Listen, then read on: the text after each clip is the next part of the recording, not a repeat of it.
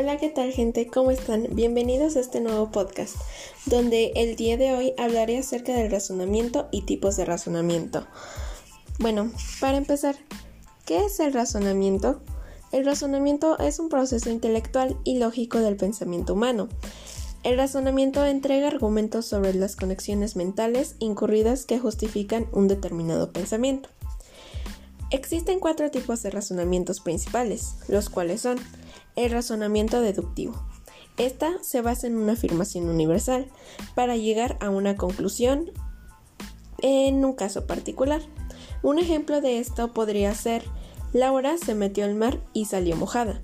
Estamos usando una afirmación. El razonamiento inductivo. Este se basa en un proceso inverso al de deducción para llegar a una conclusión general. Un ejemplo de este podría ser parecido al de el razonamiento deductivo, ya que en ambos se usa la afirmación, se basa de ello. El razonamiento hipotético deductivo.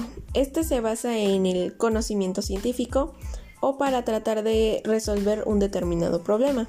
Un ejemplo de esto podría ser, si estudio para el examen, aprobaré.